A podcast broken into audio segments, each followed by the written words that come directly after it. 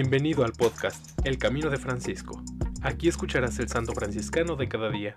Acompáñame a caminar siguiendo las huellas de Francisco de Asís.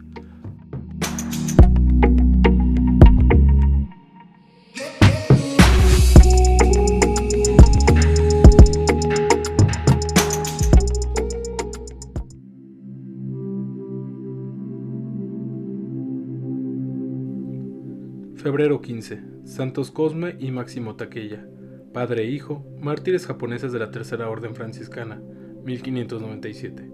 Fueron canonizados por Pío IX el 8 de junio de 1862. Cosme nació en la provincia de Obari, en el Japón, de noble y rica familia. Más tarde sus padres cayeron en extrema miseria, y Cosme debió buscar el trabajo manual con la profesión de forjador de armas. Había sido bautizado por los padres jesuitas. Al ir a vivir a Meaco, conoció a los franciscanos que hacía poco habían llegado de Filipinas y estaban construyendo iglesias, conventos, hospitales y trabajando en la conversión de los japoneses al cristianismo. Cosme les ofreció gustoso su colaboración. Tanto se aficionó a ellos que pronto se convirtió en su habilísimo intérprete.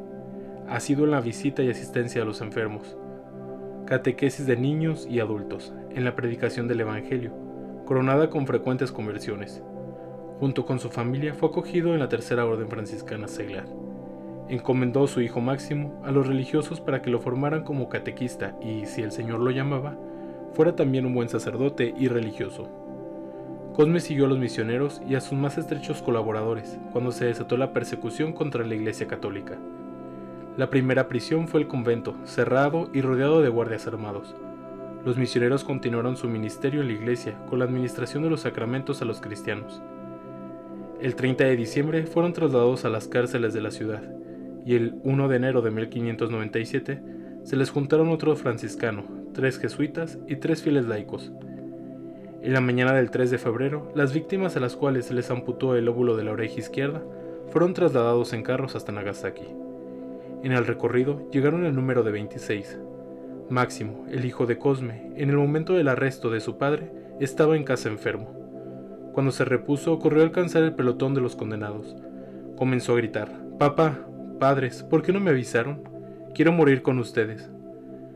Al ver en el último carro a su amigo Luis, siguió gritando, Luis, querido Luis, ¿cómo has partido sin mí? ¿Acaso olvidaste que juntos prometimos a Jesús morir mártires por él? Luego se acercó a su padre y le dijo, Papá, querido papá, tómame contigo en el carro. También yo soy cristiano e hijo tuyo. Se dirigió luego a los soldados, conjurándolos a que lo subieran al carro junto a su padre. Un soldado lo agarró y lo golpeó violentamente con el sable en la cabeza. Cayó desvanecido. Lo recogió una mujer y se lo llevó. Era su propia madre.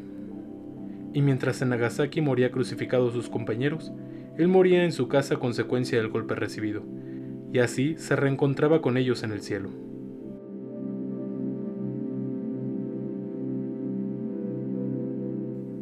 En alabanza de Cristo y su siervo Francisco. Amén.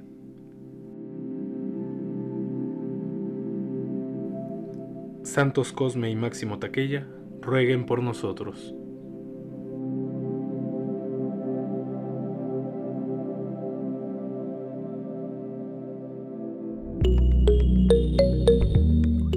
Te invito a que compartas este podcast y sigamos juntos el camino de Francisco. Paz y bien. Bye.